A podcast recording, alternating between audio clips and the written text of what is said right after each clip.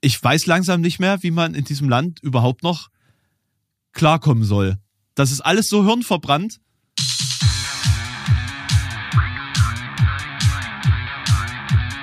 Zart wie Kruppstahl. Mit Mike und Alex. Aber ich finde das nett, dass du mich auf eine Reise quer durch dein Haus mitnimmst, so über die Wochen. dass ich mir einen besseren, besseren Eindruck deiner Lebenssituation verschaffen kann. Ach so, ja, also ganz ehrlich, äh, mit dem Haus sind wir ja jetzt so mit, mit Renovieren und so jetzt wirklich noch nicht so ganz fertig. Du siehst da noch weite Teile der Lebenssituation der Familie aus äh, ähm, Anfang der 2000er Jahre und nicht meine, wie ich sie mir mal vorstelle. Na, die, diese typische Deckenvertäfelung, ne? Furchtbar. Unfassbar hässlich. Kommt weg, auf jeden Fall. Ich finde interessant, wie die, das Interesse an Holzfarben sich gewandelt zu haben scheint in den letzten Jahrzehnten. Also dass wirklich so diese hellen Holztöne bis hin zu Creme irgendwie mal in gewesen zu sein scheinen. Mhm. Ist bei, bei meiner Familie ja nicht anders. Oder dieses, dieses Fichte Natur. Mhm. Fichte, na, Fichte, na, Buche. Buche ist auch ganz schlimm. Genau, Buche und Fichte. Ja, ja Fichte ist eher so. Das hat so diesen Scandi-Look. Genau, an, ja, das ist so dänisches Bett. Das heißt jetzt übrigens Jysk. Dänisches Bett. Ach ja, stimmt ja. Äh, das ging, ich wollte da mal irgendein Regal bestellen online oder irgendwie sowas und bis ich da mitbekommen habe, dass das jetzt da gab's das nicht mehr. Jysk irgendwie heißt. Ich habe dachte, habe irgendwie dänisches Bettenlager gegoogelt und ständig hat es mir irgendwie dieses Jysk vorgeschlagen. Ich dachte, nee, hallo, äh, nein, ich will zum dänischen Bettenlager, aber das habe ich null mitbekommen. Also das war jetzt hier so Reiter heißt jetzt Twix, die haben da eine größere Kampagne gehabt, auf jeden Fall. Hast du mitbekommen, dass es eine historische Reiter-Serie jetzt gab? Nee. Also du konntest jetzt Twix tatsächlich mal wieder mit dem Namen Reiter kaufen. Ach, wirklich? Warum wurde das überhaupt umbenannt damals? Weiß man das? Hm. War vielleicht Raider im damals hab, im Golfkrieg oder so nicht, nicht so ganz angesagt? Nee. Vielleicht, weil es unter dem Radar lief hier in Deutschland. Ha. Oh, oh, ähm. oh. Du ey, bist du früh jetzt ganz schön auf Zack mit Wortwitz. Alle Achtung, im Vergleich zum letzten Mal kein, also nicht wieder zu erkennen. Ja, ich bin wieder fit. Du bist ja das blühende Leben. Absolut. Das Problem ist nur, dass deine Netz, Netzband, Netzwerkbandbreite etwas gering ist. Das heißt, dass die Witze bei dir sogar noch ein paar Sekunden später ankommen, als ich die eigentlich abzünde. Ne? Also was glaubst du, wie schnell ich eigentlich bin? Das ist nur zu deinem Ey, du, Schutz. Nee, nee, jetzt. das Netz ist super. Das Netz ist super. Das ist ganz allein mein, meine Gehirnverarbeitung, dass ich da manchmal ein bisschen brauche. Also, das ist, äh, das irritiert viele Leute. Mike, bevor wir anfangen, ähm, müssen wir ja. den Leuten ja schon mal teasern, dass wir jetzt eine, eine neue Unterkategorie einführen wollen in diesem Podcast. Erinnerst du dich noch daran? Ja, ich glaube, die Leute erinnern sich auch ganz oft an, an, äh, an viele unserer verzweifelten Versuche, diesem Podcast irgendeine Struktur zu verpassen. und zu professionalisieren oder sowas. Ja, äh, ja aber äh, fand, fand ich eigentlich ganz lustig, weil du wolltest ähm, in Regelmäßigkeit worüber reden? Äh, ich wollte, dass wir äh, jetzt quasi ähm, immer im Wechsel hm. eine spannende Persönlichkeit aus der Geschichte, vielleicht auch aus der Gegenwart vorstellen, mhm. die die meisten Leute vermutlich nicht auf dem Schirm haben, mhm. weil es mir bei meiner Recherche zu, zu meinen aktuellen Eisbergen mal wieder aufgefallen ist, was für seltsame Menschen es auf diesem Erdenrund so gab und was die für Ideen und Lebenswege hatten. Naja, gibt krasse denke, Typen da draußen und Frauen und äh ja, mein, mein erstes Beispiel heute wird auch eine Frau sein, aber später. Später. Ich muss ja ein bisschen teasern hier. Dazu später. W wann hat sich denn eigentlich deine, ja, wie soll ich sagen, dein, deine Festival-Aftermath-Situation gebessert? Ab wann hast du dich wieder vital gefühlt? Also ich muss sagen, eigentlich erst so richtig gestern. Da bin ich dann auch wieder direkt ins Gym gerannt. Okay. Na, und seitdem fühle ich mich wieder gut, Mike. Oh. Fett, ne? Es ist schlimm, wie süchtig das macht, ne? Total. Mal ganz Klar. ehrlich. Also Dopamin kriegst du auch vom, äh, vom Pumpen, vom Anstrengen. Sport, Sport ist, glaube ich, ja auch als Suchterkrankung mit anerkannt, ne? glaube ich. Also muss mal Kumpel fragen, da ist Suchttherapeut. Ist aber natürlich gesellschaftlich jetzt ein bisschen über Crack-Abhängigkeit oder so. Ne? Also das tut nicht ganz so Aber unter. Geldgier. Geldgier. Na, das ist doch bestimmt, das macht doch auch süchtig.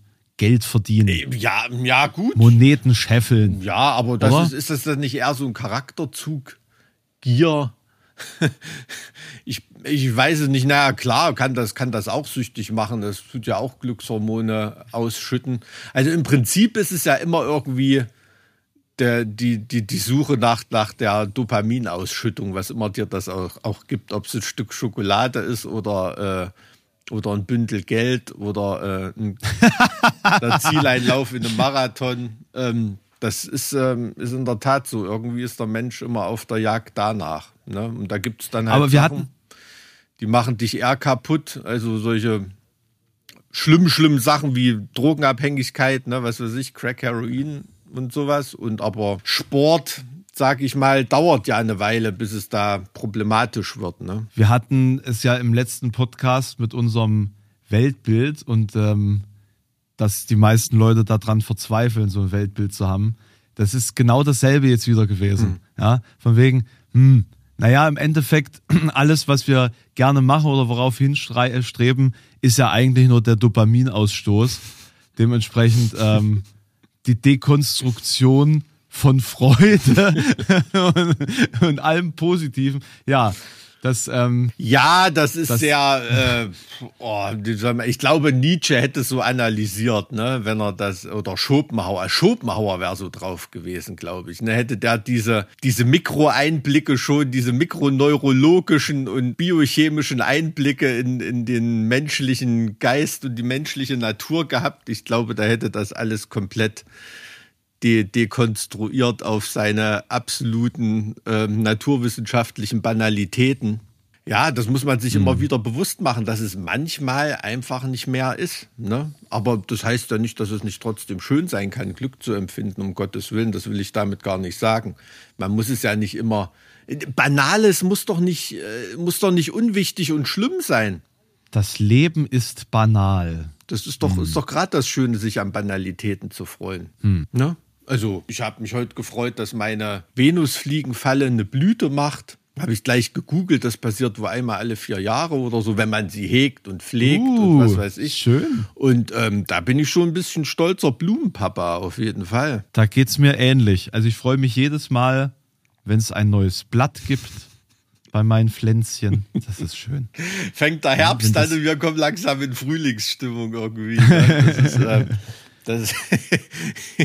Ich freue mich auf den Herbst, Mike. Ich gucke gerade raus und denke mir so schön, es regnet, die Blätter fangen an, sich zu färben. Na, noch nicht ganz, aber bald. Ah, ich wollte eigentlich noch ein paar Runden im Freibad drehen. Irgendwie bin ich da noch nicht so richtig zugekommen dieses Jahr. Wenn bevor das im September wieder zumacht, dann. Naja, Regen im Freibad ist ja egal, bist ja eh schon nass. Ja, aber es ist arschkalt.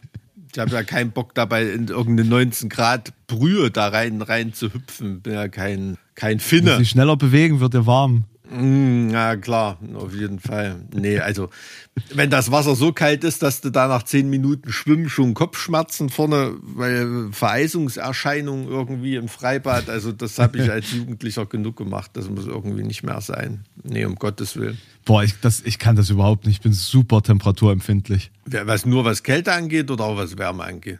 Nee, auch was Wärme angeht, alles. Ich, es ist einfach so, so, sobald ich aus dem Gleichgewicht gerade, ist alles vorbei. Was ist denn deine Idealtemperatur?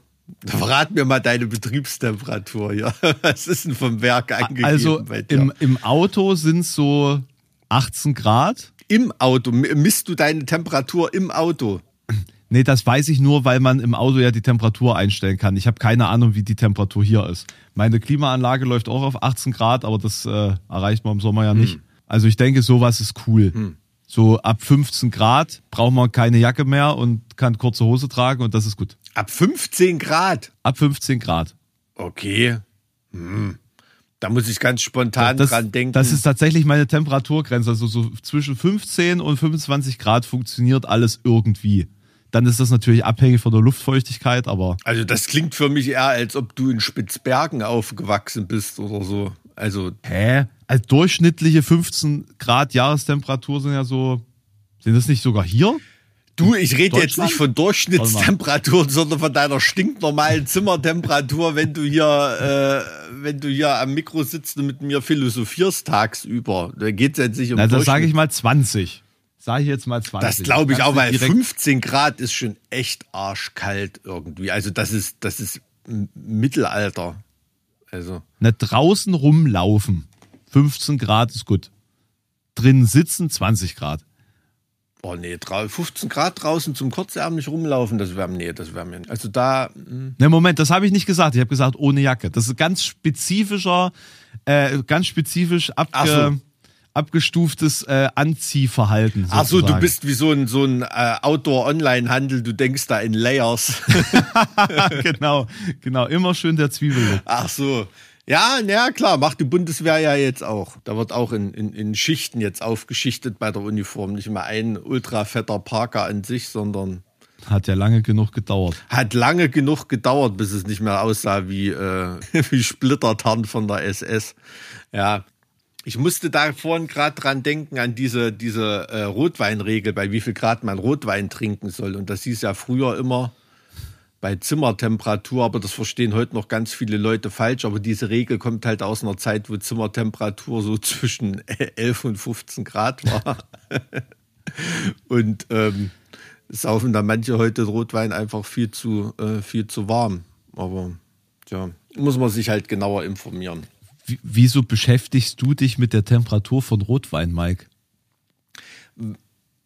Na, weil ich bin ja ein Klugscheißer und, und, und mit, Okay. mit Wissen um Wein kannst du bei irgendwelchen blasierten Leuten äh, wirklich schmerzhafte Treffer landen.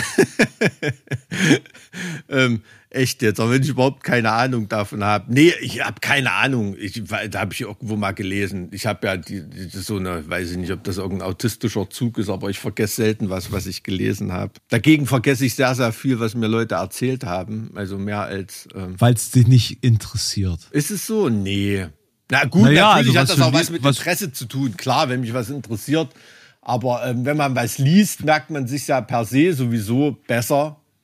Das ist ja nachgewiesen. Aber ich habe echt ein großes Problem, meine, wenn, wenn, wenn, Leute mir, wenn Leute mir irgendwie was erzählen und selbst wenn sie mich interessiert und ich dazuhören will, überschlagen sich Deswegen meine vergisst du immer, ja, du vergisst einfach immer wieder, über was wir im Podcast sprechen. Das ist doch der beste Beweis.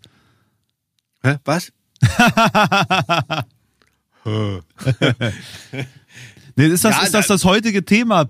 Probleme, die wir äh, haben. Also ich habe das Problem, dass ich einen ganz spezifischen Temperatur, ähm, ganz spezifisches Temperaturumfeld brauche. Probleme, die wir haben. Oh nee, mach das bitte nicht zum Podcast-Titel irgendwie. Das klingt so oh, selbsttherapeutisch. Nee, also ganz ehrlich, ich, ich habe sicherlich einen Haufen Probleme, aber äh, da, da, da sind sich meine äh, Umweltangehörigen sicherlich viel, viel äh, bewusster als ich. Also ich fühle mich gerade so, als ob ich nicht viele Probleme habe. Ist eigentlich gerade alles so schick. Kann ich nicht meckern, außer dass ich noch nicht weiß, was ich zum Mittag essen werde. Das ist so die Problemkategorie, die mir gerade am meisten zu schaffen macht. Das ist doch eigentlich schön, oder? Also auch ist für mich auch immer ein sehr großes Problem. Das führt dann manchmal sogar dazu, dass wenn ich mich mit mir selber nicht einigen kann, ich dann einfach nichts esse. Ja gut, das ist auch keine Lösung. Das stimmt. Ach, vielleicht rufe ich meinen lieben Kumpel an, gehe mit dem heute Mittagessen irgendwie in der Mittagspause. Wie war denn euer veganes äh, Fest? E echt cool, also objektiv betrachtet mega cool. Für mich selber mh, muss ich sagen, waren so ein paar Veranstaltungspunkte, wo ich immer nicht so ein Riesenfan bin. Ne? Also da war Impro-Theater, glaube ich auch. Das war besser als ich dachte, aber trotzdem immer noch nicht so, dass es mich begeistert hat. Also obwohl das jetzt natürlich äh, kam, kam bei den bei den Leuten richtig gut an. Da war noch von, ähm, da hat ja auch noch Klanggerüst e.V. aus ähm, Erfurt mitgefeiert, ihren 15. oder 16. Geburtstag. Ähm, dadurch war da auch noch Poetry Slam und, und was weiß ich alles und so. Aber waren, waren richtig coole Sachen. Also man, äh, meine Kinder waren begeistert. Da war irgendwie so ein Spot, wo man riesen Seifenblasen machen konnte und irgendeiner hatte so elektronische Musikgeräte aufgebaut mit Samplern und äh, was weiß ich, wo die, wo die Kinder einfach dran rumdatteln konnten, ohne dass sie Angst haben, was kaputt zu machen und jemand rumnölt, weil sie am falschen Knopf drehen.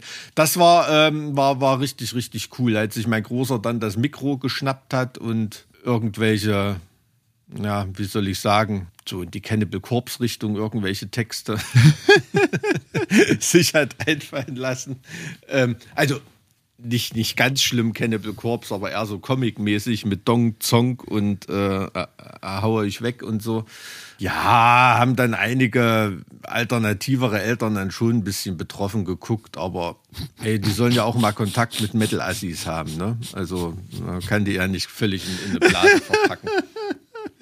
Aber ansonsten wirklich ein schöner, ein richtig schöner Nachmittag. Also die, die frühkindliche musikalische Bildung ist auf jeden Fall angekommen. Ja, bin ich dann auch, äh, na nicht schockiert, aber dann schon erstaunt, was da manchmal so, so, so alles durchsickert. Ne? Also ähm, da, ich filter natürlich auch im Auto, was ich höre, klar. Kann jetzt, kannst jetzt nicht mit dem Kind auf dem Weg zur Schule Gutalax hören oder so, ne? Dann kommt dann schon eine verwirrte Nachfrage am Ende des Schultages. Warum rennt er die ganze Zeit mit der Klobürste rum? Ja, warum rennt er? Also, da, da, da, ihr Kind klingt wie ein verstopfter Abfluss. Waren Sie mal beim Hals-Nasen-Ohrenarzt? ne, aber solche Veranstaltungen ähm, ist, ist immer schön, weil, glaube ich, eine große, eine große Bandbreite von Leuten angesprochen war. Ne? Wie gesagt, Impro-Theater, Poetry, Slam, Rockbands haben gespielt. Ähm, aber das klingt ja richtig Bands, groß. Elektro-DJs, äh, was weiß ich, war, war cool rundum gelungen. Und das Gulasch, was ähm, mein Kumpane Johannes und ich gekocht haben, kam auch sehr, sehr gut an und wurde in mehreren Instagram-Stories lobend hervorgehoben. Das hat mich sehr, sehr gefreut. Hat das, hat das dann nicht auch so einen komischen Namen mit V wie, wie Wöhner oder so? Dann Wulasch? Wulasch? Ähm, nee. Das macht man ja immer, um so hip, hip vegan darzustellen, so Wulasch. Finde ich gut. Wulasch. Gulasch. Gulasch. Was heißt Gulasch eigentlich wörtlich übersetzt? Weißt du das? Nee. Ich glaube, ich habe das sogar gegoogelt, als ich in Ungarn war. Was Gulasch wörtlich übersetzt ja. heißt, na dann guck mal, guck mal nach, das interessiert mich jetzt. Was nee, da habe ich überhaupt noch nicht drüber nachgedacht, wie man das ähm, veganmäßig verballhornen könnte, den Namen. Aber war schön, so im Kessel, über dem Dreibein. Genau, ähm, genau, in, in, in, äh, in äh, Ungarn heißt es nämlich nicht Gulasch, sondern Paprikasch. Aha. Äh, und, und deswegen habe ich mich damit auseinandergesetzt. Warum das in Deutschen, also warum das bei uns Gulasch heißt und da Paprikasch, was ja irgendwie, da, da weißt du ja, was darin steckt, ne? So äh, irgendwie. Aber was heißt Gulasch überhaupt? Haben das Kriegsgefangene aus dem Gulag mitgebracht oder so? Furchtbare Interpretation. Ähm, nein, es sind äh, äh, der die Rinderherde heißt auf Ungarisch ähm, Gulja. Mhm, ich wollte es gerade sagen. Und es hieß früher Guljas Hus. Also mhm. Rinderherdensuppe. hm? Ja. Alles klar. Und Paprikasch ist dann eher auf Paprika bezogen. Weil da Paprika rein muss. Scheinbar bezieht sich das nur auf das mit Paprika zubereitete Gulasch und dann gibt es auch noch Pörkölt. Es gibt Paprikasch und Pörkölt und Paprikasch heißt es mit saurer Sahne und Pörkölt ohne saure Sahne. Ungarische Viehhirten kochten gewürfeltes Fleisch mit Zwiebeln und Gewürzen in Soße schon mindestens 300 bis 500 Jahre lang. Paprika wurde in der ungarischen Allgemeinheit frühestens ab Mitte des 18. Jahrhunderts als Gewürz verwendet. Ab dann wurde das Gewürz Paprika extrem beliebt und verdrängte den schwarzen Pfeffer und den Ingwer aus der ungarischen Alltagsküche. Schwarzer Pfeffer wurde früher nicht nur zum Würzen, sondern auch als Konservierungsmittel verwendet. Rohes Fleisch wurde damit eingerieben, um es länger frisch zu halten. Der Pfeffer wurde mit Salz, mit Zucker oder alleine verwendet. Die Ungarn experimentierten mit dem neuen Gewürz, indem sie Paprika als Konservierungsmittel auf das rohe Fleisch rieben und beim Braten bekam das paprizierte rohe Fleisch eine braune, krustenartige Oberfläche mit einem angenehm anderen Geschmack. Ein angenehm anderer Geschmack. okay. Das ähm, ist immer noch die Umschreibung für, für Gastwirte, die ihr, ihr vergammeltes Fleisch einfach komplett tot marinieren. Exakt. Was mit dem ungarischen Verb pörköl als leicht anbrennen beschrieben wird. Mhm. Deshalb hieß das neue Gericht Pörkölt, gebratenes Fleisch mit Fett und Zwiebeln. Ah, okay. Und was ist Chardash? Das wollte ich. Aber wenn wir jetzt einmal da sind, lass das gleich erledigen. Ich habe mich immer gewundert, wenn ich mit meiner Oma Filme mit, mit Jascha Gabor ge geguckt habe, warum das die Chardash-Fürstin ist. Oder war das Äh. Marika Röck? Nee, ich glaube, das war Äh, äh, na, das heißt, das heißt einfach äh, Wirtshaus, oder? We weiß ich nicht. Nee, es ist eine Musik. Chardash ist eine Musik. Ach, okay, ich dachte, das ist auch was zu essen.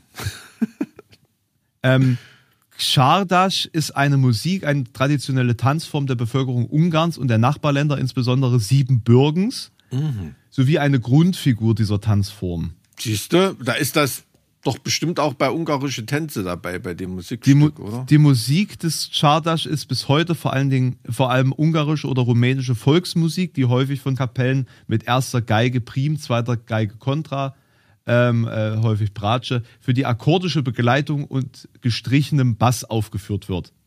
Ja, na, irg irgendeine Oper oder Operette, irgend sowas gibt es da auch noch. Chartasch, Fürstin, irgend sowas hat meine Oma immer gehört. Naja, ist ja, ist ja egal. Siehst du, haben wir das auch mal geklärt. Das einzige ungarische Wort, was ich immer auf Abruf habe, ist Mokusch. Das heißt Eichhörnchen. Das habe ich mir Oh. nur, nur gemerkt, weil das so niedlich klingt irgendwie. Und ja. Da, da passt das Wort wirklich zum Erscheinungsbild, das stimmt. Und mein äh, äh, ehemaliger Nachbar, der lebt leider nicht mehr, aber der Tibor, der war auch Ungar mit Herz und Seele. Ähm, der hat meinen äl älteren Sohn immer Mokusch genannt. Oh. Deswegen, ja, ja, äh, war äh, lustig. Also Ungarn sind schon ein cooles Völkchen, wenn sie nicht gerade Viktor Orban wählen. Und beim großen FC Karl Jena hat auch mal Shandor Torgelle gespielt. Äh, wa- was lachst denn da? Ich, also, das Attribut war jetzt ganz interessant. Der große FC Karl Zeiss Jena. Ja. Ist, ne- ist natürlich eine regionale Macht, ich verstehe schon. Ist- Thüringen ist ein kleines Land, da ist auch der Karl Zeiss Jena groß. Ja, aber äh, dieses ganze Viktor Orban-Thema, das macht halt einfach echt betroffen. Wenn man, wenn man halt auch sieht, wie, wie nachhaltig der den Staat an sich gerissen hat. Das Einfach ist auch. wirklich, das ist wirklich krass und mit einer mit einer nachhaltigen und ganz perfiden Machtoption. Ne? Also das ist nicht so nicht so, äh, wie soll man sagen, despotisch und unbeholfen, wie viele andere Autokraten es irgendwie machen, sondern das ist dermaßen planvoll, ja, Also unaufhaltsam. es, ne? es ist schon super plump, aber irgendwie funktioniert's. Das ist ja der Witz. Es ist nicht intelligent, es ist aber. Es ist plump. immer nur plump, wenn er sich leisten kann, plump zu sein. Ansonsten ist er, ist er immer der liebe Viktor, der mitspielt und so, aber ähm, da spielt er die komplette Klaviatur. Tja, wenn du als äh, eher linksgerichtet, ähm, progressiver anfängst und merkst, wie gut Nationalismus funktioniert, ne? Hm. Und wie du da die Leute hinter dir vereinigen kannst. Apropos, ein Thema, über das wir noch gar nicht gesprochen haben, ist Hubert Aiwanger. Mega. Das- der Hubert. Der, der, also der Übergang CSU zu äh, äh, Viktor Orban ist, ist natürlich, es liegt auf der Hand. Ne? Also ganz ehrlich, der ist für mich nicht, äh, nicht, nicht, nicht halb so schlau wie Viktor Orban. Ne? Also was ich eher mit Abscheu feststelle als mit Bewunderung für Viktor Orban. Aber ist so. Und aber das ist, was ist da überhaupt vom Beruf Hubert Aiwanger? Der ist auch Jurist, oder? Naja, Weil, weil so diese, diese Erklärungs- und Relativierungsversuche, die da jetzt hochkommen, das ist dermaßen juristisches Denken. Das ist, es ist wirklich unfassbar, wie jeder abgewichste Strafrechtsanwalt sich da rauslavieren würde. Ja, klar waren die in meiner Tasche, aber ich habe die doch nur eingesammelt, um zu deeskalieren. Ich wollte die doch nicht austeilen, weil mehr als das in meiner Tasche waren, konnte man mir ja nicht nachweisen. Weder die Verfasserschaft noch die Distribution von den Dingern irgendwie. Ja. Ne? Und, und Mike, das reicht. Das reicht für die, für die äh, Rechten. Hm. Die sagen jetzt natürlich hier, guckt mal, das ist die Argumentation. Und wenn ihr jetzt kommt mit, äh, das, das, äh, das äh, ne, geht ja Hm. trotzdem nicht und moralisch verwerflich, dann ähm, verurteilt ihr ihn für etwas, was er nachweislich ja gar nicht getan hat. So, Ja. auf dieser, äh, also das, das reicht, sowas ist jeder geistig nicht völlig umnachtete weiß, das ist Schwachsinn, was er da labert und allein, dass es in seinem Besitz ist äh, und er das in, in einer rauen Menge, spricht er stark dafür, dass er es verteilen wollte oder, oder zumindest mit dem Inhalt irgendwie d'accord ist. Und trotz allem reicht dieser dämliche Winkelzug, dass, dieses, dass dieses Argumentationsniveau existiert und das Internet damit geflutet wird. Genauso wie äh, die, ähm, die Aussage, naja, das ist ja jetzt zum zum Wahlkampf sehr passend erschien. Da wird jetzt sozusagen ein antisemitisches Motiv produziert, um auf dem Rücken der Juden hm. Wahlkampf zu führen. Hm. Das ist die andere Argumentationslinie hm. der Rechten. Hm, hm. Also ich, ich, ich weiß langsam nicht mehr, wie man in diesem Land überhaupt noch klarkommen soll. Das ist alles so hirnverbrannt. Ja, es ist, also ich bin, ähm, muss, muss, muss ehrlich sagen, ähm, relativ beeindruckt von der Kommunikationsstrategie, ne, die da das Team Eiwanger irgendwie fährt. Also ähm, in Sachen Schadenbegrenzung haben die wirklich gute Arbeit in ihrem Sinne geleistet. Ne? Also äh, es ist natürlich, also äh, das hätte ich selbst so, so, so einem populistischen Rohrkrepierer wie Aiwanger nicht, nicht zugetraut, dermaßen äh, so, solche Parolen rauszuhauen oder zu unterstützen. So in Sachen Schadensbegrenzung, weil es, es geht ja nur noch um, um dieses Teile und Herrsche, ne? Dass mindestens die Hälfte der Leute auch in Bayern, ne? Das muss man den Leuten in Bayern ja zugestehen, dass das nicht alles irgendwelche Gummi bestiefelten, Weißbier durchtränkten freie Wähler Wähler sind, äh, ja, dass die mindestens die Hälfte viele. der Leute den auch zum Kotzen findet. Ne? Ja. Und daran ändert das jetzt natürlich überhaupt nichts, aber die hätten ihn sowieso nicht gewählt. Ne? Seine Schadensbegrenzungsstrategie muss einfach nur so sein, dass er die Leute, die ihn gewählt haben und die ihn gut finden, wieder mit einer Erklärung abholen kann, dass die ihr Weltbild wieder zurechtrücken können. Und sind wir mal ganz ehrlich, Mitte, Ende der 80er Jahre in Bayern äh, so einen antisemitischen Kram rauszuhauen, wo noch äh, ganz viele Leute gelebt haben, die in Dachau die Öfen selber bedient haben. Also das ist also ohne das relativieren zu wollen. In der Zeit war das zwar genauso schlimm, aber wurde sicher von einigen Leuten noch mehr unterschrieben, als es heute zum Glück unterschrieben wird. Und Bist du dir sicher, dass das heute von weniger Leuten unterschrieben wird wie damals? Ähm, ich glaube schon, ja. Bei der Intensität, wie ich beobachte, wie sich antisemitische Verschwörungstheorien in den letzten Jahren wieder verbreiten, schwierig. Ja, ja, na, natürlich. Ne? Das ist ja das Problem bei Antisemitismus, dass es in, in, in verschiedenen Stufen stattfindet. Ne? Dass es das strukturell gibt, dass es das ausdrücklich gibt, so wie das auf diesen Flyern ist. Aber es mhm. gibt viele Leute, die zwar antisemitisch denken, aber in ihrem Denken, dass sie eigentlich nicht antisemitisch sind, eine Sache wie, äh, die müssen wir mal wieder durch den Schornstein jagen oder sowas nicht unterschreiben würden. Ne? Obwohl also ich muss sagen, auch auch als jemand, der äh, aus dem südlichen Saalekreis kommt hm. und ähm, äh, in Querfurt äh, auch sehr viel sowas gehört hat ähm, aus hm. ähm, solchen Kreisen. Ne? Und das, ähm, also es war nicht direkt diese Schulhof-CD, das gab es ja kurz vor meiner Zeit, so dass diese, diese rechtsradikale hm. Musik da auf Schulhöfen verbreitet wurde. Hm. Aber äh, solche äh, Geschichten und Narrative kursierten da natürlich trotzdem. Selbst für mich, muss ich sagen, war das, was da auf diesem Flugplatz stand, krass. Also, ja. das war wirklich, also das ist auf einer Ebene krass, die ich selten gesehen habe. Das stimmt schon. Also, das war, war sicherlich auch für, auch für damals krass. Ne? Also, deswegen, ähm, nur was ich damit sagen wollte, ist, dass es, dass es viele Leute gibt, die antisemitische Klischees und Erzählweisen reiten und sich trotzdem vorkommen, als ob sie nicht antisemitisch sind. Ne? Hubert Aiwanger, ich wusste gar nicht, dass der einen Bruder hat. Klar hat er bei mir nicht angemeldet, hat mich bis jetzt auch nicht interessiert. Äh, auch interessant, dass der ein Waffengeschäft besitzt. Ach, äh, okay, wusste ich nicht. Äh, aber kann er ja, ist ja nicht verboten. Aber meinst du, das ist so ein guter Brudi, dass er den da in Schutz nimmt oder ist er wirklich so rumgelaufen? Gibt es da mehr Indizien? Du hast dich da ja vielleicht ein bisschen mehr reingelesen in der Presse. Helmut, oder Helmut oder so? Weiß ich nicht. Keine Ahnung. Wenn er Hubert heißt, was gibt's denn dann in Bayern noch? Müsste eigentlich Alois heißen oder so. ähm, Zensi. Zen, na, Zensi ist, glaube ich, von Innocentia die Abkürzung. Das ist ein Frauenname. Ja, Innozenz gibt es doch auch. Innozenz, ja, das stimmt. Ein Papstname. Ja, aber äh, gibt es zu der Verfasserschaft, gibt es da irgendwie nähere Indizien? Ich habe dazu noch Ja, also es gibt gelesen. eine, es, es gibt wohl den Hinweis auf eine Schreibmaschine, hm. die ein schadhaftes Haar hat, hm. die Hubert Aiwanger benutzt hat. Ach, okay. Und dieses schadhafte Haar hat auch dieser Brief. Das schadhafte Haar. Das ist ja fast. Das klingt echt, Das klingt echt nach Sherlock Holmes, ne? Ja, das schadhafte Haar. Ja, damals war es noch einfach so äh, äh, für, für äh, Kriminaltechniker, ähm, da solche Sachen festzustellen. Also heute irgendwie ein schadhaftes Haar bei einem Laserdrucker, ähm, da musst du schon nach anderen Sachen gucken. Ne? Nee, also tatsächlich kann man das darüber natürlich nicht beweisen, weil es kann ja auch einfach sein Bruder seine Schreibmaschine benutzt haben, so, mhm. klar.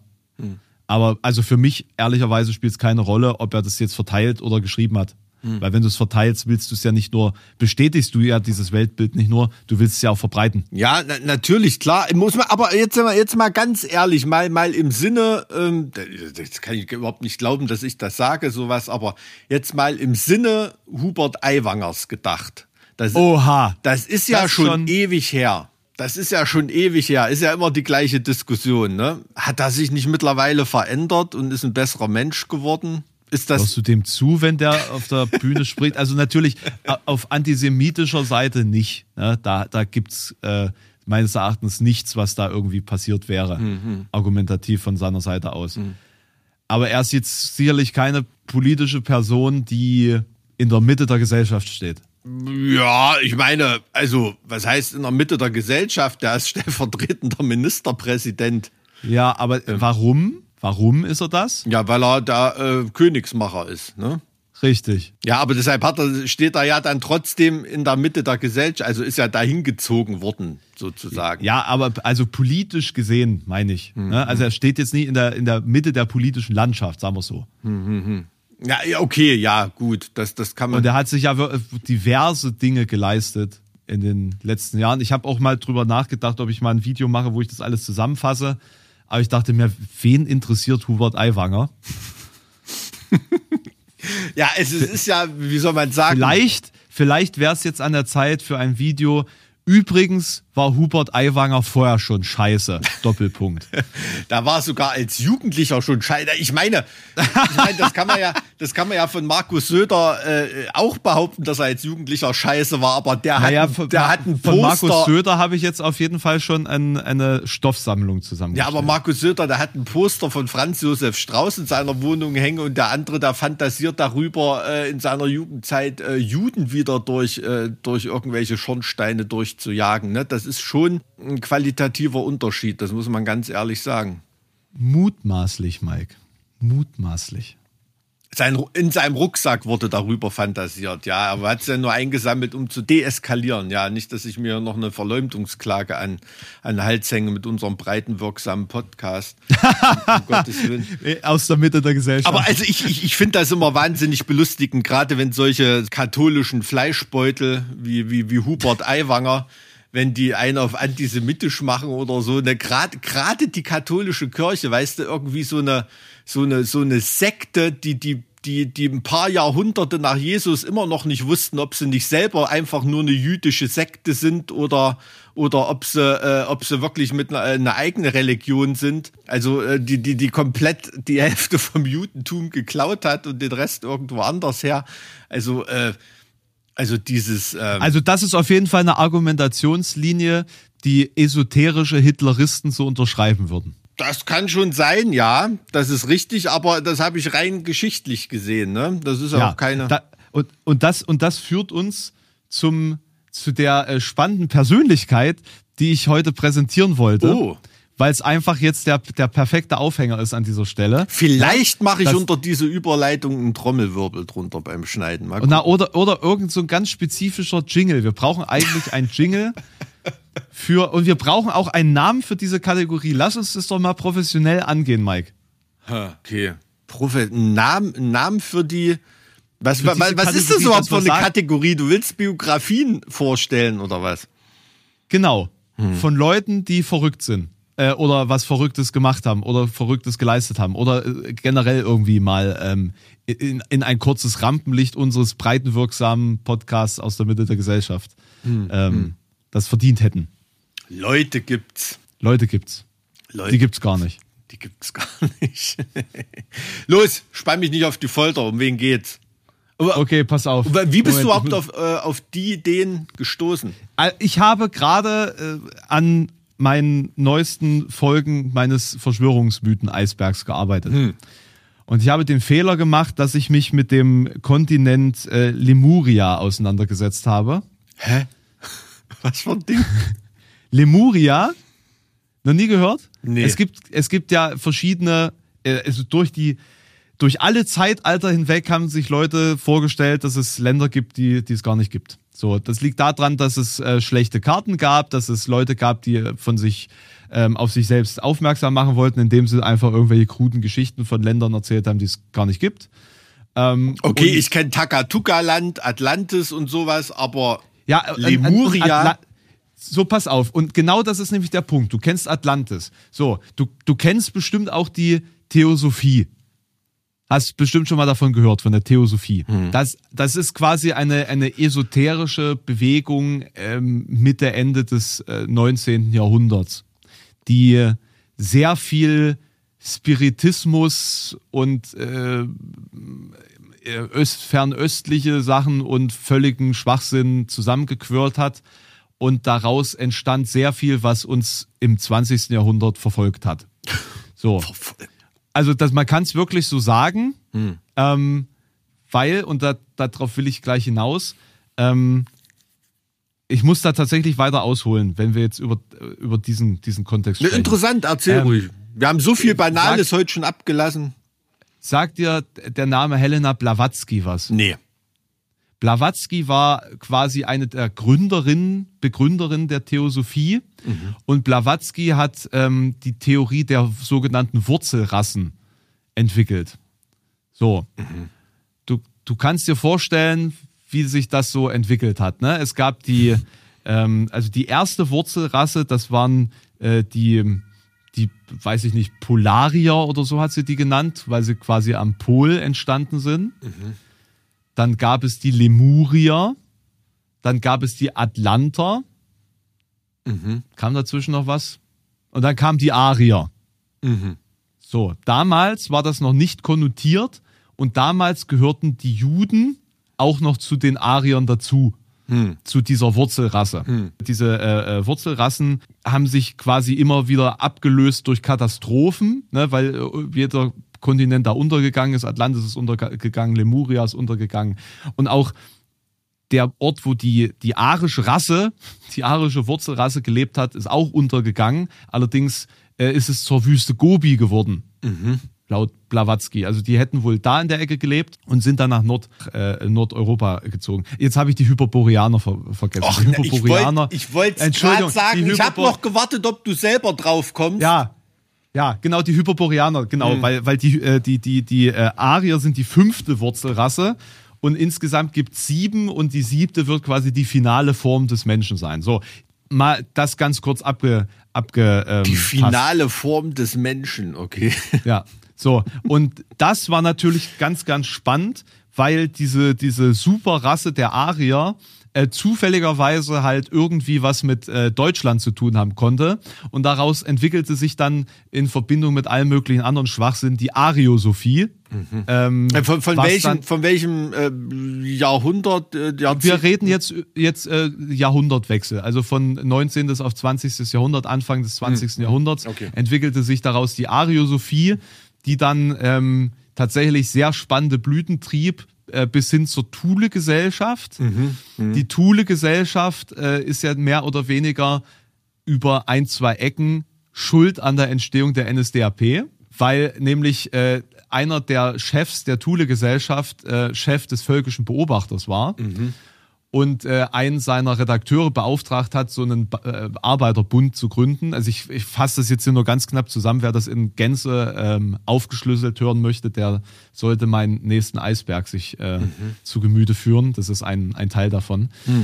Diese ganze Geschichte beinhaltet extrem viel esoterischen Quatsch, Verbindung von allen möglichen nicht zusammenhängenden theologischen und esoterischen Konstrukten, Geschichtsverfälschungen und F- Verknüpfung von Dingen, die niemals zusammengehört haben, von äh, Grals Legende äh, über, über ähm, ähm, tibetanische Heilige und unterirdische Städte und so weiter und so fort. Also ich, es ist ein riesig großer Eisberg, den ich da geschrieben und gebaut habe, äh, den ich jetzt in zwei Hälften gespalten habe, weil ich über 30 Seiten an, an, an Skript habe. Also es ist wirklich. Ist da diese. Das war mein Wochenende, Mike. Das war mein Wochenende. Okay, ja, na, also wundert mich, dass du hier ohne Aluhut erscheinst. Also ich weiß nicht, da wäre ich komplett durch, wenn ich hier so geschwurbel komplettes Wochenende.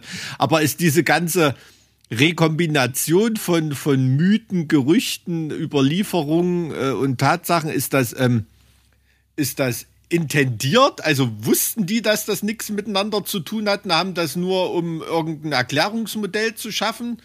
Böswillig zusammengefügt oder dachten die so, ähm, dachten die so, naja, so wie so in so einem schlechten äh, Illuminatenfilm, das hat wirklich irgendwas miteinander zu tun und eins baut aufs andere auf und mhm. ich komme vom Hundertsten ins Tausende. Es gibt, ergibt auf einmal alles Sinn. Ich, ich möchte dir etwas über Karl Maria Willigut erzählen, mhm. um diese Frage zu beantworten. Ja. Karl Maria Willigut war der esoterische Berater von Heinrich Himmler. Aha. Und war quasi zuständig für einen Großteil von dem Wahnsinn, der da in der SS äh, beziehungsweise so in diesen eher esoterischen Kreisen geglaubt wurde, bis Hitler selbst gesagt hat, so ein Schwachsinn, wir hören jetzt damit auf. Ähm, Wenn Himmler das schon sagt. Nee, Hitler. Hitler, Ach, Hitler. hat Himmler ja äh, dann verboten, diesen ganzen esoterischen Quatsch in der, in der SS so krass durchzuziehen, wie unter anderem von Karl Maria Willi gut verbreitet. Hm. Ähm, der war auch in diesen ariosophischen Kreisen unterwegs und der ist durch den Ersten Weltkrieg verrückt geworden, muss man wirklich so sagen. Der war vorher schon nicht ganz glatt, aber am Ende war er halt straight away verrückt und hielt sich dann für den letzten Überlebenden von Atlantis mhm. und für einen auserwählten Seher und Wahrsager, der, die, der den Atlantis-Mythos quasi als letzter Überlebender verbreiten muss. Der landete 1924 in einer Salzburger Nervenklinik und wurde 1925 von seiner Frau äh, entmündigt. Okay. So, weil der, weil der scheinbar völlig verrückt war. Als dann die NSDAP von einem Erfolg zum nächsten rannte, floh er aus Österreich, war natürlich auch ein Österreicher, klar, floh aus Österreich, um sich den anzuschließen, hm. weil, sieht man ja heutzutage, jeder Schwachkopf kann in einer neuen aufsteigenden populistischen politischen äh, Partei äh, unterschlüpfen und äh, seinen Quatsch da verbreiten. Naja, komm, also so, so jung ist die und FDP auch nicht mehr. da er zufälligerweise auch Kontakte mit den sogenannten Neutemplern hatte, weiß jetzt gerade nicht, ob er direkt Neutempler war oder nur Leute kannte, die Neutempler waren, wo auch Himmler unterwegs war, hm.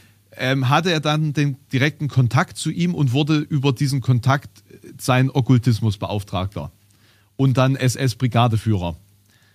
Ne? Also direkt aus der Klapse, direkt aus der Klapse zur SS. Ähm, hat unter anderem auch Rituale für die SS entwickelt. Hm. So, äh, ne? Also hat den, den Glauben an Irmin, weiß ich nicht, ob eingeführt, ob das jemals ein wirklich sächsischer sächsische Gottheit war oder ob die sich das auch ausgedacht haben. Also mit dem Irmin Sul und so, ne? Ja, ja. Der hat das, der hat das äh, in der SS eingeführt und dass, dass die dann Julfest und, und so ähm, feiern. Äh, dass es einen Totenkopfring gab, äh, ist auch auf den zurückzuführen. Ähm, und er wurde dann auch Himmlers Rasputin genannt. So. Ah, okay. Ja. Also um, um die einfache Frage, waren die alle verrückt? Zu beantworten habe ich dir ganz kurz die Biografie einer Person ähm, dargelegt. Und der Witz ist, heutzutage gilt er in rechten Kreisen als äh, Gralsucher und als, als, als wirkliche Institution. Ne? Echt? Also das klingt für mich echt, als ob Indiana Jones dem mal richtig einen in die Fresse hätte hauen sollen. Naja, rat doch mal, woher die Geschichten von Indiana Jones kommen. Das ist alles nur ja, ja, ist esoterischer esoterischer Hitlerismus im Endeffekt aufgegriffen. Und so, und jetzt, jetzt kommen wir zu der Person, die ich eigentlich vorstellen möchte. fangen, wir, fangen wir mit einem Zitat an. Ich muss mit einem Zitat anfangen. Äh, von der BBC, jetzt mal grob ins Deutsche übersetzt. Mhm. 1945 kehrte sie nach dem Zusammenbruch des Dritten Reichs nach Europa zurück, um sich für dessen Wiederaufbau einzusetzen. Ihre Ankunft in England wird in ihrem Buch Long Whiskers and the Two-Legged Goddess beschrieben, einer Kinderfabel, deren Heldin, wie sie selbst, eine katzenliebende Nazi, äh, Nazi, ein Nazi-In war.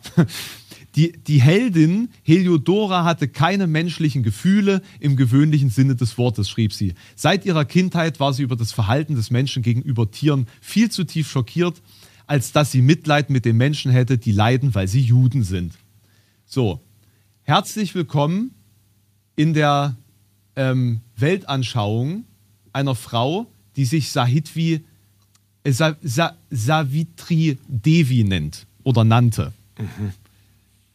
Ursprünglich war das Maximine Portas und sie stammte aus äh, Lyon in Frankreich ähm, und sollte auch heute noch ja, im Verlauf ihres Lebens zu einer der Ikonen der Neonazi-Szene werden. Und zwar dadurch, dass sie im Verlauf ihres Lebens es irgendwie geschafft hat, Adolf Hitler theologisch zum Avatar von Vishnu zu erklären. Ja, das staunst du, Mike. Das staunst du. Es ist halt so. Das klingt nach einem Bruce Campbell-Film. Es, es, es ist halt wirklich, es ist halt wirklich wild. Die Frau hat festgestellt, dass ihr Europa zu jüdisch ist, weil das Christentum ja de facto auch nur aus dem Jüdischen stammt. So, und dementsprechend die, das, das ganze die ganze christlich-jüdische Tradition Europas geht gar nicht. So, so äh, also, das, also habe ich tatsächlich festgestellt, dass das eine ganz krasse Grundlage von allem ist, was in diesem esoterischen Hitlerismus oder was auch immer da in diesem Bereich, wie, wie man das auch nennen mag, äh, die Grundlage ist die Ablehnung monotheistischer hm. Religion an sich. Das wusste ich bis vor meiner Recherche auch nicht, dass die hm. tatsächlich ähm, den Monotheismus an sich problematisch finden. So, also das quasi das, das angestrebte Ideal ist eine eigentlich ein hierarchischer Vielgötterstaat mit Priesterkönigen. Das, das ist eigentlich so der, der einer dieser, mhm, mhm. dieser Tribalismus. Und da passen die Juden eben nicht rein als die erfolgreichste monotheistische älteste die Religion. Die sind halt sozusagen für die mhm. das Beispiel dafür, wie dieser dieser äh, Tribalismus zerschlagen wurde von diesem einen ja. Stamm, der sich da sozusagen durchgesetzt hat. Und deswegen wurde im, im, in der Bewegung von der Theosophie zur Ariosophie die, der, der jüdische Stamm sozusagen aus dieser Wurzelrasse ausgegliedert und zum Feind erklärt. So, oder zum, zum, zum Gegenprinzip. Das hast du dir wirklich alles so drauf. Also du kannst mir jetzt ja auch wirklich völligen Nonsens erzählen, gell? Das ich, ist, ich, nick, Mike, ich nicke ist, einfach nur dazu. Ich habe da noch Mike, nie in meinem Leben was gehört davon. Mike, das ist völliger Nonsens. Das ist alles völliger Nonsens. Und natürlich ja. unterscheiden sich die Quellen in ja. den entsprechenden Ausformungen dieser Theorien, mhm. weil es natürlich völliger Nonsens ist. Es gibt da keine wissenschaftliche Grundlage. Es gibt Verrückte, Wahnsinn. die von anderen verrückten Ideen übernommen haben und die weitergesponnen davon haben. Das ist quasi wie ein riesiger Fantasy-Epos, den unterschiedliche Autoren immer weitergeschrieben und, haben. Und um so. sich und um sich zu profilieren, muss man immer noch verrückter werden, ne?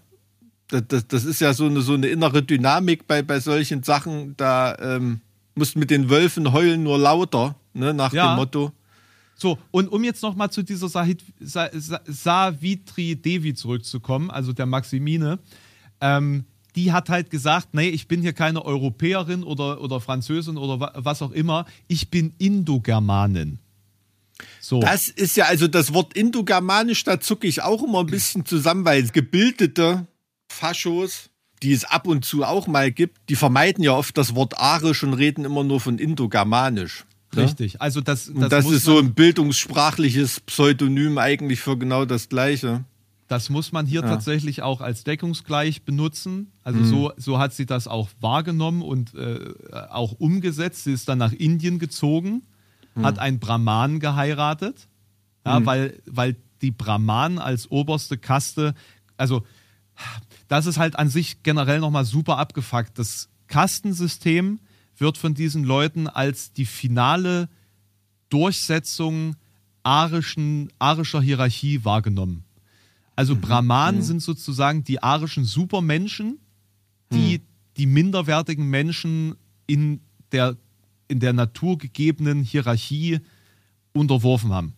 Deswegen ist das Kastensystem in Indien für, für die Leute diesen Glaubens, dieser, dieses, dieser Wahnvorstellung die, die, perfekte Gesellschaftsform. Und deswegen macht das für sie natürlich Sinn, einen Brahmanen zu heiraten. Sie baute dann eben aus irgendwelchen Versatzstücken mit, mit dem Hinduismus tatsächlich den, den Glauben auf, dass Adolf Hitler quasi eine hinduistische Gottheit wäre. Also ein, also ne, hm. wiedergeborene hinduistische Gottheit, nämlich Vishnu und ähm, das kannst du noch viel weiter führen, wenn du das mit anderen äh, Theorien und so zusammenbaust, kommt man am Ende nämlich auf Kali Yuga raus, ne? also das, das schreckliche Zeitalter, in dem wir uns befinden, ne? das hm. Schlechteste von allem. Hm. Und dass sozusagen Adolf Hitler als Reinkarnation von Vishnu das Kali Yuga beendet und das goldene Zeitalter wieder einführt.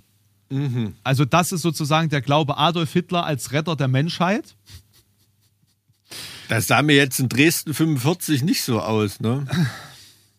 Dementsprechend war sie auch äh, äh, äh, ziemlich am Boden zerstört, als Adolf Hitler dann äh, äh eben nicht das Kali Yuga beenden konnte, weil äh, die, hm. die ähm, Alliierten dem dann einen Strich durch die Rechnung machten. Ach so, die waren dran schuld, nicht Hitler. Also nee, Hitler nee. hätte das ge gewuppt oder was? Ja, ja. Also Ach das so. war schon alles auf dem richtigen Weg für, für Savitri. Und von wo aus hat die das beobachtet? Die saß dann aus in Indien, Bombay und. Aus Indien. Krass. Also ich weiß jetzt nicht, ob in Bombay oder, oder Kalkutta oder wo auch immer. Also die saß quasi. Aus Kalkutta, tatsächlich Kalkutta. In einem Teil Großbritanniens, im, im Commonwealth, saß die und hat Hitler angefeuert. Ja. Sie hat sogar, ähm, sie hat sogar amerikanische Soldaten ausgehorcht ähm, und äh, für die Japaner äh, spioniert und wollte auch einen äh, Rundfunkpropagandasender im Deutschen Reich aufmachen, weil sie nämlich sieben verschiedene Sprachen gesprochen hat irgendwie. Mhm. Ja. Krank. Also sie ist dann auch im Gefängnis gelandet wegen der Verbreitung dieser Propaganda, weil natürlich ist sie nachdem das Dritte Reich zusammengebrochen ist, äh, um die Welt gezogen mhm. und hat äh, entsprechend diese Geschichte verbreitet und äh, eben dieses, dieses, diesen esoterischen Hitlerismus verbreitet. Das klingt jetzt alles völlig wahnsinnig, aber das passt in diese gesamte esoterische Geschichte, in dieses, hm. diesen Zusammenhang. Ich, ich erkläre das alles in meinem Eisberg oder in diesen beiden Eisbergen. Das macht, wenn du das dann gesamt hörst, macht das als Gesamtgeschichte sogar super Sinn. Ne? Es ist halt ein riesiger Fantasy- Komplex, der da geschaffen ist. Mhm. Und tatsächlich, äh, selbst äh, hier die, die, die goldene Morgenröte in Griechenland oder so, äh, äh hat mhm. sie ähm, äh, oder preist sie immer noch als, als eine der großen Denkerinnen. Ähm, und sie ist wirklich eine Ikone, man muss es wirklich so sagen, eine Ikone der Neonazis, diese Frau, die halt auch ab, ab ihrer Umsiedlung nur noch im Sari unterwegs war, ne, dementsprechend auch eine andere Form der, der Optik angeboten hat, trotz dessen es halt super krasse Antisemitin war und. und äh, Alter, ähm, ich wollte heute blühende. Nachmittag indisch essen gehen. Irgendwie ist mir gerade der Appetit so ein bisschen vergangen. Also ähm, jetzt nur von der Anmutung her. Ich, ich, ich, fasse das mal zusammen mit dem Zitat ähm, ihres Biografens. Machtvolle antisemitische Ideen in der Form einer weltverneinten Gnosis, arisches Heidentum als globale Religion weißer Übermacht und Hitler als göttliches Wesen innerhalb einer kosmischen Ordnung bilden zusammen die unheilige Theologie ihres arischen Mythos. In diesem Licht gesehen hat der Neonazismus alle Charaktermerkmale einer internationalen Sekte mit einem religiösen Kult. Es gibt dort Unterwerfungspraktiken, Initiierte und Märtyrer, Prophezeiungen und Millenniumserwartungen und selbst Reliquien. Krass. Das ist die absurde Persönlichkeit, die ich dir heute präsentieren wollte. Wahnsinn. Also da hat die AfD ja noch einen ganz schönen Weg vor sich, bis sie dort ankommen. Alter, also da ist ja unser Populismus hier äh, völlig banal dagegen, gegen solche, gegen solche Erklärungsmodelle. Wahnsinn. Hatte Hitler nicht auch, äh, Hitler, Himmler nicht auch geglaubt, da ist irgendwie ein Nachfahr vom König Heinrich oder irgend sowas? Ähm, also der, der Willi Gut hat ihm wohl auch einiges einge, eingesäuselt, was er so alles für krasse Abstammung hat. Ja, ja. Also ähm, das habe ich auch gelesen, dass das von, von dem wohl kommt. Naja, man hat ja auch immer, ähm, in der SS ist ja auch dieser Spruch immer kolportiert hinter Himmlers Rücken, äh, Himmlers Hirn heißt Heidrich.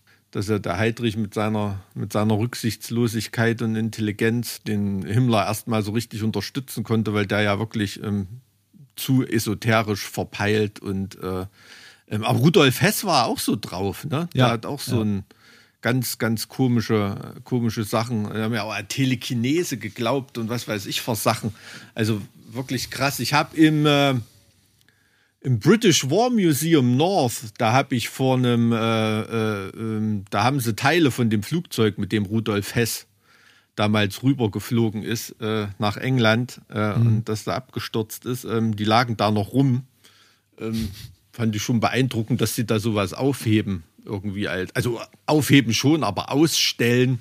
Also weiß ich nicht, da hätte ich irgendwie hier in Deutschland so ein bisschen Bedenken, dass das eher Weil so, da Leute hinpilgern quasi. so, so Pilgerstättenmäßig ist, ne? Weil da hat ja äh, Wunsiedel in Bayern auch immer zu kämpfen gehabt mit dem ganzen ähm, Rudolf Hess-Tourismus da zu seinem Grab. Also schlimm, aber ja, äh, dieses Esoterische lebt dann halt in solchen Gedenkstätten und das ist ja dann fast schon ein Artefakt, ne? eine Reliquie.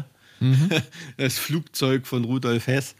Ähm, da weiß man ja auch bis heute nicht, was er da eigentlich vorhatte, ob er wirklich nur durchgedreht ist oder ob, ob Hitler das so wollte oder doch nicht. Und ähm, also spa spannende Geschichten, die sich da in den dunklen Tagen des Zweiten Weltkriegs auf der, auf der dunklen Nazi-Seite getan haben. Das lässt natürlich Raum für einen Haufen, für einen Haufen so einer, so einer Spinnerei. Aber nimmst du das im, im aktuellen, wie soll ich sagen, Neonazi-Problem schon wahr, dass diese, diese, diese mythologische Komponente da eine große Rolle spielt?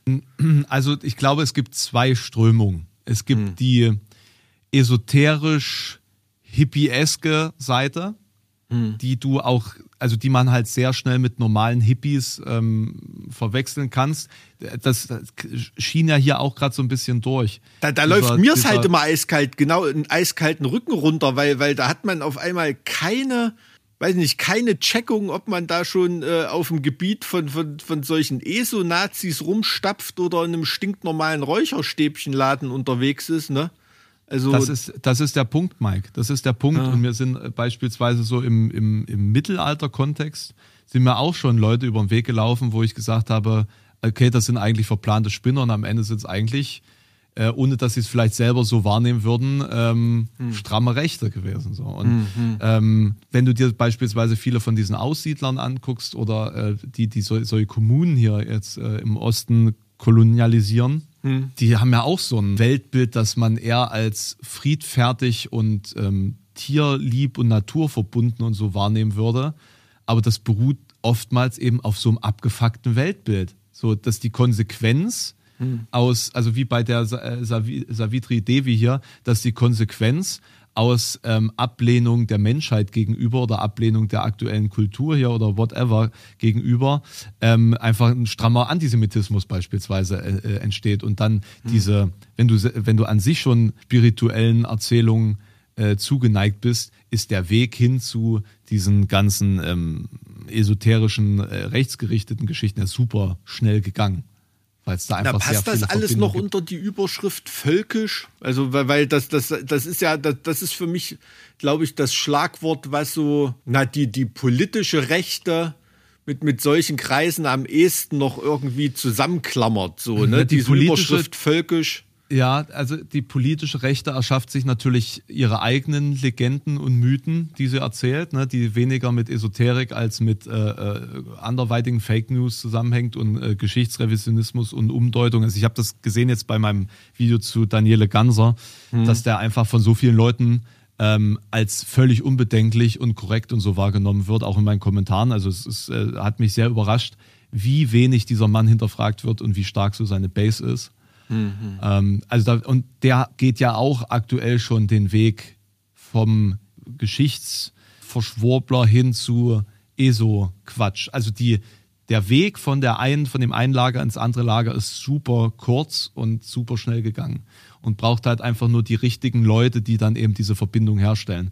Und da die alle miteinander connected sind, ähm, in diesem Bereich, ähm, kann ich mir schon vorstellen, dass da ein reger Austausch von der einen zur anderen, zu, von, der, von dem einen zum anderen Lager stattfindet. Also ich denke, äh, gerade weil das auch so ausgebaut ist, dieser Mythos, und du quasi eine konsistente Anderswelt da erschaffen hast oder erschaffen kannst daraus. Mhm. Weswegen diese, diese, dieses ganze ähm, Eisberg, Verschwörungstheorie, Eisberg-Thema mir auch so wichtig ist, um das quasi aufzuzeigen, wo diese Verbindungen sind und warum das alles quasi nur ein riesiger Fantasy-Mythos ist. Ähm, mit, mit sich immer wieder wiederholenden ähm, Begriffen und Bildern und Strategien. Ähm, gerade weil das so ist, denke ich, dass es sehr einfach ist, die Menschen da reinzustürzen und da auch zu halten. Ja, gut, also aus Historikersicht, also ohne dass ich jetzt ähm, Daniele Ganzer verstehe, verstehen will oder so, ich weiß, weiß jetzt auch nicht, wie, ähm, wie der das benutzt. Also ich denke mal auch nur zur Monetarisierung, um da noch mehr Leute und andere Schichten zu erreichen. Aber ich kann es mir als aus Historikersicht muss man natürlich aber auch sehen, dass die so, ein, so eine Esoterik, Mystik, Soße, wenn sie der Beweggrund für tatsächliche politische Handlung und, und, und, und Entwicklung und gesellschaftliche Entwicklung ist, ähm, dann hat sich natürlich auch ein Historiker damit zu befassen, ne? weil dann ist, ist Fantasy ähm, ja konkrete Geschichte geworden. Also wenn Himmler mhm. bestimmte Bewegungen, keine Ahnung, wenn er im Quedlinburger Dom in der, in, in der Krypta rumgekrabbelt ist und da irgendwelche Feiern gehalten hat, weil er da dran und da dran geglaubt hat, dann sind das dann aber trotzdem reale Ereignisse, ne? die man geschichtlich betrachten kann und, und die, wo man ja. sich dann auch die Beweggründe dahinter in, im Rahmen von Quellenanalysen ähm, betrachten muss. Ne? Also diese Esoterik-Soße, die kann aus der, wenn sie wirklich in der realen Welt einen Beweggrund schafft, ne, eine Kausalität, mit einer Kausalität verknüpft wird, dann wird sie schon Betrachtungsgegenstand von Historikern. Da sehe ich erstmal nichts, nichts Verwerfliches dran. Ken, ne? Kennst du die ja, also das ist ja nicht das, worum es bei, bei Ganser geht. Bei nee, Ganser nee, geht's ja darum, aber alle, verstehst, alle was ich meine. Ja, ja, aber bei Ganser geht es ja darum, jede Geschichte so zu drehen, dass die USA am Ende äh, initial. Ja, okay, das habe ich verstanden, ja. ja. So, ähm, wusstest du, dass es eine SS-Expedition im Jahr 1938 nach Tibet gab? Ja, das wusste ich, ja. Ja. Und ja. der Hintergrund ist ja eben herauszufinden, ob die Arier tatsächlich aus Tibet kommen. Mhm. Und ob es das äh, mythische Königreich Shambhala tatsächlich gibt. Mhm. Und haben sie so, was aber, gefunden? Tja, das erfahrt ihr alles in meinem Eisberg.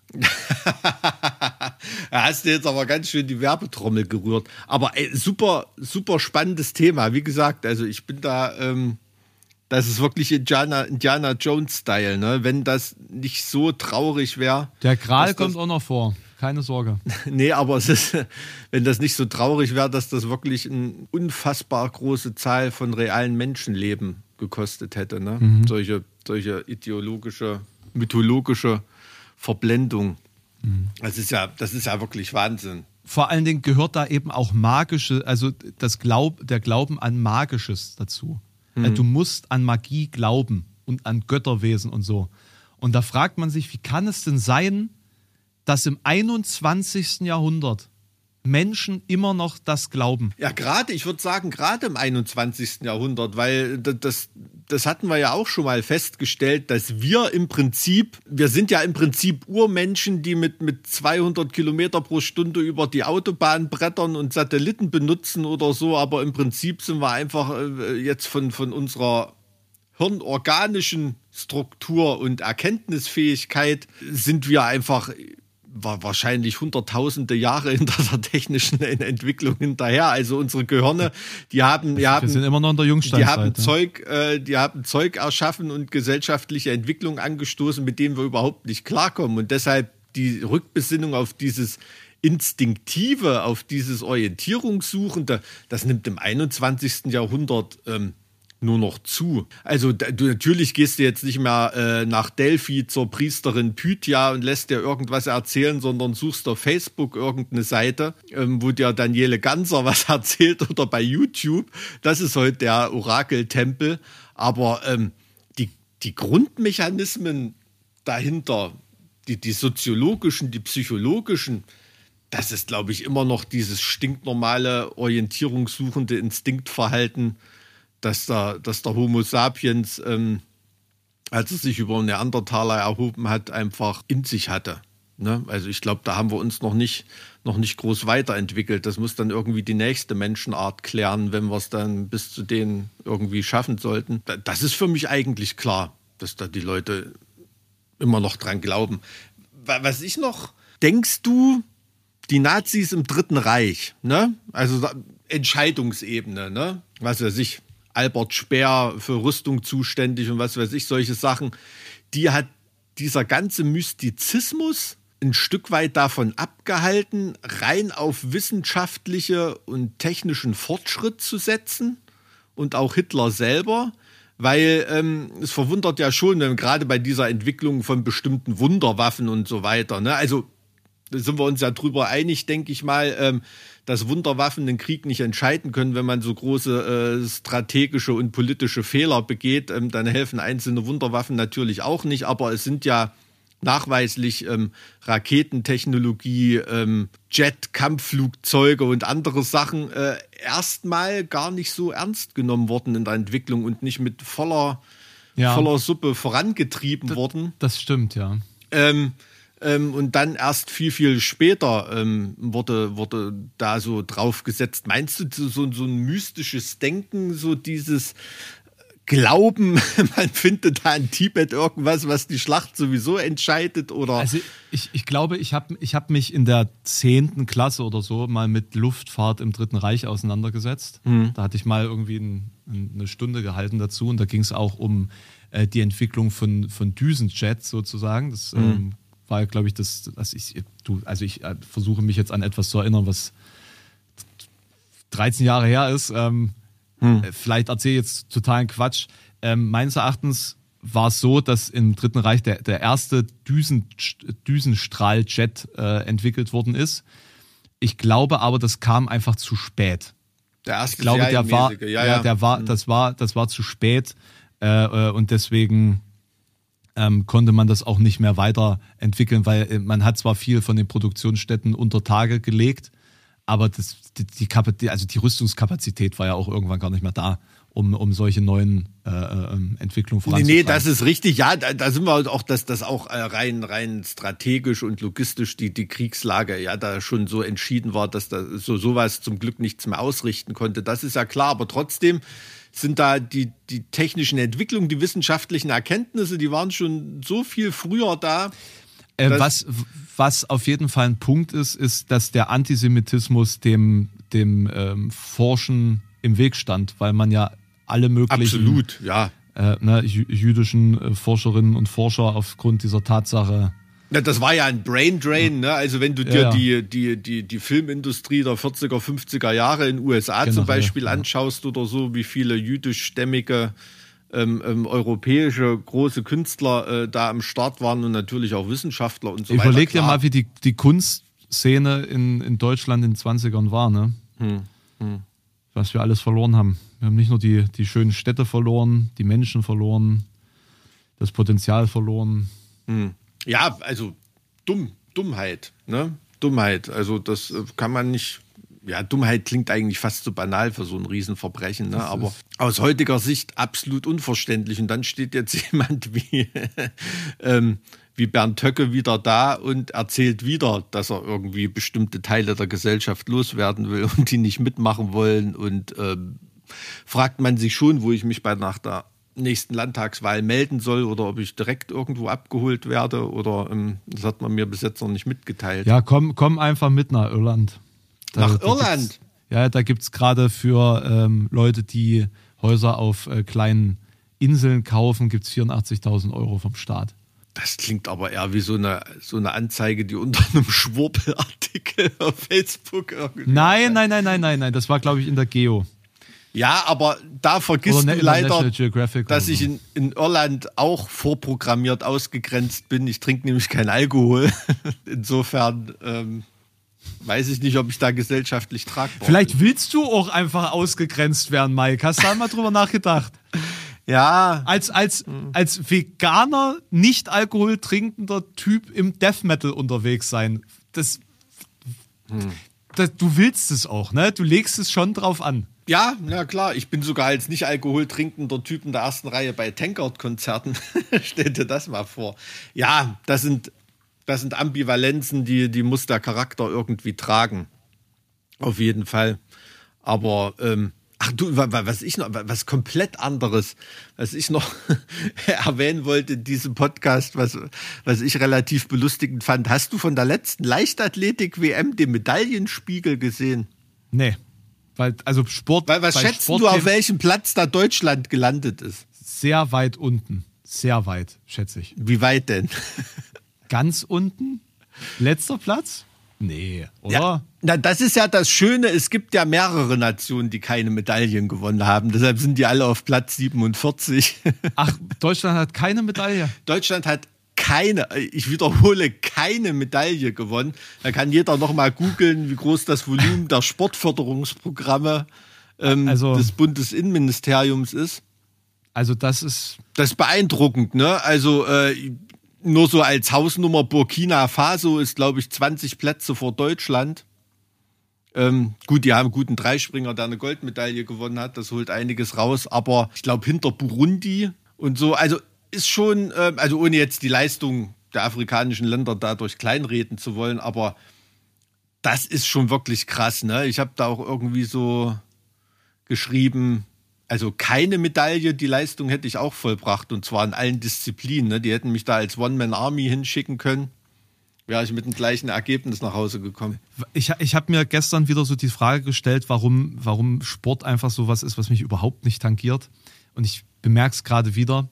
Ich finde das im Verhältnis zu dem Thema, was wir gerade besprochen haben, so unendlich irrelevant. Findest welche du? Menschen irgendwelche sportlichen Leistungen bei irgendeinem Wettbewerb irgendwie erbringen, ist für den Lauf der Geschichte so unerheblich, dass es, also das, das soll jetzt gar nicht arrogant klingen, das ist einfach nur meine super mhm. äh, lebensferne Weltanschauung so. Ich, es, es interessiert mich aus, aus so einem allgemein zivilisatorischen Kontext überhaupt nicht. Ja, das ist wirklich so richtig so, hm, okay, wir können jetzt auch noch schnell übers Wetter sprechen und welche Chartplatzierungen die Woche sind. So. Ich glaube, ich glaub, da unterschätzt Also das macht mich das. bestimmt super, du machst, das macht mich bestimmt super unsympathisch. ähm, ich denke jetzt an, da denke ich gleich an 1936 halt, wo Sport dann tatsächlich da eine Rolle spielt, weil es diesen politischen Kontext hat.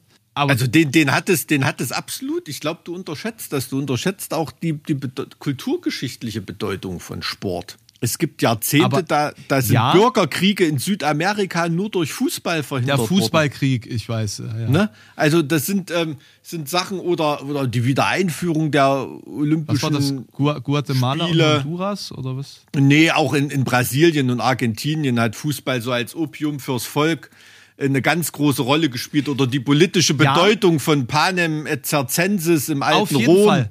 Mike, da gebe ich dir komplett recht. Ne?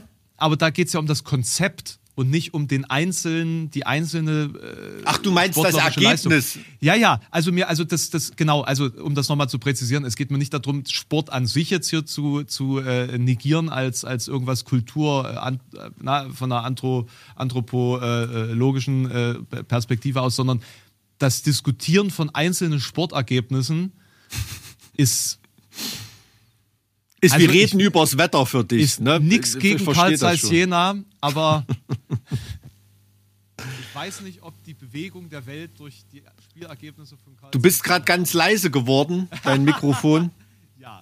Jetzt höre ich dich wieder, ja. Vielleicht sollten wir an dieser Stelle auch einfach abbrechen, um uns äh, äh, nicht äh, hier aufgrund dieser sehr Nein, nein, nein, um, um, um, Gottes Willen. Ich finde das, ich, ich, ich denke nur, Sport ist. Ähm, also wenn du das auch, ich kann mich dran erinnern, als ich für meine Doktorarbeit hatte ich so hinten eine Zeittafel irgendwie noch mit kulturpolitischen Ereignissen während der DDR-Zeit oder DDR-Epoche äh, aufgeschlüsselt und da waren immer kulturelle Kontakte mit Sport, das waren immer die allerersten Kontakte, die irgendwie zwischen verfeindeten Nationen wieder aufgenommen wurden. Da war immer ähm, sportlicher Vergleichswettkampf hier und da und äh, was weiß ich, äh, israelische Mannschaft äh, tritt in Ägypten an oder irgendwie sowas. Ne? Ja, aber und, da geht es ja auch wieder um den diplomatischen Akt dahinter. Ja, ja, genau, aber dann sag nicht, weil, weil ich denke, dieses Sportliche ist so sehr im menschlichen Charakter, im menschlichen Geist verankert, instinktiv wie Musik, würde ich, würd ich fast behaupten. Also in meinem nicht. In, in deinem, nein, das Also kann ich- natürlich sein, dass das so ist. Ne? Ähm, wann gehst du jetzt ins Fitnessstudio nach, nach dem Podcast gleich, gell? Nee, ich äh, war gestern und morgen dann. Ach so.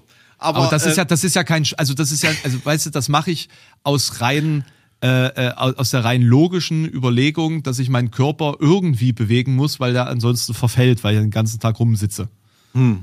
Muss ich irgendwas anderes irgendwie machen. Und da mich, da mich anderer Sport einfach ultra langweilt, mache ich das, kann nebenbei ein bisschen Musik hören oder Podcasts hören und bin nach zwei Stunden fertig und merke, mein Körper funktioniert jetzt wieder besser. ja, ja. Also das ist wirklich keine Liebe zum Sport, kein Wettkampfgedanke. Kein, kein Interesse, keine, keine Liebe zum Sport. Natürlich, sowas, sowas gibt's auch, ja. Aber gerade weil du Karl Zeiss Jena zum Beispiel sagtest, also mir fällt kein Ort in Jena ein, außer das Ernst-Appe-Sportfeld, wo so viele verschiedene Leute zusammenkommen und miteinander reden. Also wo wirklich der Nazi-Schlamm der Gesellschaft leider, der da auch anwesend ist, mit dem ultrawoken Akademikertum der Stadt zusammenkommt und tatsächlich über Sachen diskutiert und die auch ausverhandelt. Ne? Das, ja, da sind wir wieder bei, beim soziologischen Konzept dahinter. So, ich meine ich mein jetzt nur so dieses einzelne Ergebnis. So, das, das Stadion an und für sich, Panem et Circenses, ich, es ist mir bewusst so, ne? Aber hat das Ergebnis der diesjährigen Sommerolympiade einen Einfluss auf den Lauf der Dinge in Deutschland? Also vielleicht in diesem Fall schon, weil es so katastrophal war, weil es halt so raussticht. Aber wäre es jetzt ein durchschnittliches Ergebnis, würde sich doch nichts verändern. Ja, was ich verstehen könnte, wäre so eine Abscheu Sport gegenüber im Sinne von, ja, wird sowieso nur politisiert und wenn überhaupt äh, das politisch ist, dann immer nur, weil es missbraucht wurde und Aber ähm, das ist doch das Spannende daran. in, inst- instrumentalisiert wurde. Das ist das Spannende daran, aber daraus könnte ich auch verstehen, wenn deswegen jemand eine, eine, Abscheu dagegen hat, ne? weil das irgendwann dann nur wie bei den Tributen von Panem endet, dass es einfach nur eine spielerische Unterhaltung fürs Volk ist, um Ruhe zu haben und um ähm, Ja, aber also gerade das kommt jetzt ein neuer Teil raus. Deswegen habe ich gestern drüber nachgedacht, okay. weil ich mir dachte, ich würde, das würde ich mir tatsächlich angucken. Ich glaube, jeder würde sich sowas angucken, auch wenn er es moralisch äh, vielleicht nicht akzeptiert, weil das wieder ein anderes Konzept ist und weil dann deutlicher wird, was dahinter steckt eigentlich. Ne? Dass dieses politische, weil, weil diese, dieser, dieser Verteilungskampf ja da tatsächlich irgendwie von Anfang an eine politische Rolle spielt. Wie gesagt, ich sage nicht, dass ich eine Abscheu gegenüber Sport habe. Ich sage nur, dass es mich einfach null die Bohne interessiert, was sportlich passiert. Du kannst mir das so gerne erzählen, ja, aber erwarte nicht, dass ich irgendwas weiß darüber, wie aktuell was passiert oder was das für Konsequenzen hat oder keine Ahnung. Keine Ahnung. Na, ich finde, äh, ich find, bin, bin so ab, angewidert ab dem Punkt, wo, ja, wo sich, wo sich Sport und Nationalstolz so, so, so treffen. Ne? Das ist dann wieder so, so, so die ganz, die ganz arme Nummer, ne? dass Leute drauf stolz sind, dass unsere Jungs äh, Fußball-Weltmeister geworden sind. Ne? Wenn sie verlieren, sind die Idioten und wenn sie gewinnen, haben wir gewonnen. Ähm, so, so dieses, dieses Rein- und Rausschieben der, der Perspektive des, des Zuschauers, das finde ich immer ganz komisch. Und wieso ist das nicht okay, aber der Lokalpatriotismus bezogen auf die eigene Mannschaft ist okay?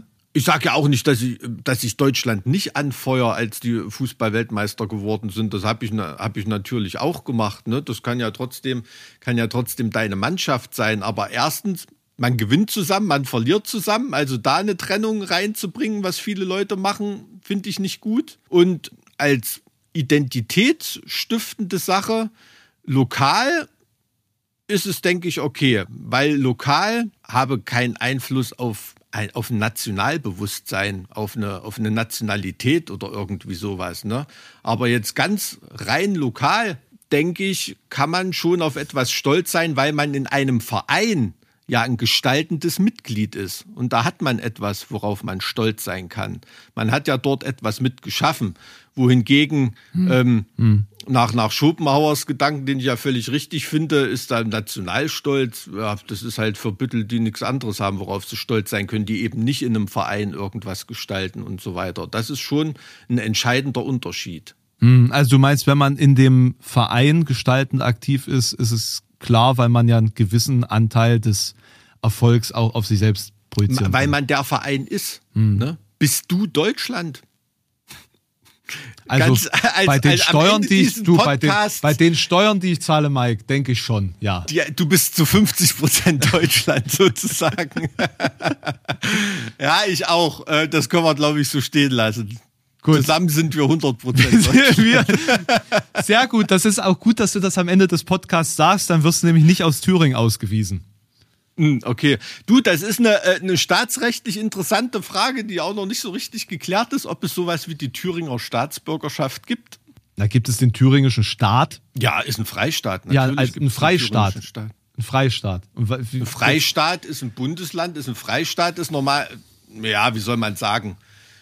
Ich sage, das wird ganz theoretisch, aber ist schon nochmal ein Unterschied, weil ein Freistaat noch ein paar andere Bekenntnisse hat, im Gegensatz zu einem Bundesland. Aber gibt es die Thüringer Staatsbürgerschaft, also zum Beispiel in der Thüringer Verfassung, Sachen, die nur dir zustehen, weil du Thüringer bist? Gibt es So das? wie im Grundgesetz steht, alle Deutschen, Punkt, Punkt, Punkt. Schwierig. Also, also bei Sachsen-Anhaltern gibt es das nicht, weil das Bundesland ja offensichtlich auch nicht existiert. Kennt ja keiner. Ähm, dementsprechend, ich bin quasi staatenlos in Deutschland. Alter, hoffentlich hört uns der Verfassungsschutz deines Landes nicht zu. Ja, das, äh, das äh, Sachsen-Anhalt existiert, das ist eine Verschwörung. Habt ihr überhaupt einen Verfassungsschutz oder habt ihr den zum Glück schon abgeschafft? Nee, weiß keiner. Beobachtet er sich selber oder was? Wahrscheinlich, ja, kann schon sein. Gut, ehe wir jetzt wirklich abgeholt werden. Mike, es war mir eine Freude. Ich hoffe, ich habe dich nicht zu sehr gelangweilt. Äh, mit, Nein, äh, ich fand das, ich fand das super, super interessant, wirklich. Also wie gesagt, als Indiana Jones Fan, es ist äh, mega unterhaltsam, aber es treibt mir halt auch die äh, negative Gänsehaut den Rücken runter, wenn man denkt, wie, wie, wie viele Menschenleben so, so ein, so ein Wahn kostet. Ne? Also unfassbar. Tschüss, mach's gut. Ich bin gespannt auf jeden Fall auf deine Geschichte nächste Woche, da wir das ja jetzt etablieren als äh, ein regelmäßiges Format in unserem Format sozusagen. Na, schauen wir mal, was mir einfällt. Und ich bin auch sehr gespannt, wie dann der Jingle klingen wird. Und ob wir das dann noch mit einem richtigen Titel versehen werden, weil wir nämlich richtig professionelle Podcaster sind. Mega. Das wird Geil, ne? genauso passieren. Das, das wird richtig gut. Bis dann. Bis dann, tschüss. Fängt der Herbst an und wir kommen langsam in Frühlingsstimmung irgendwie.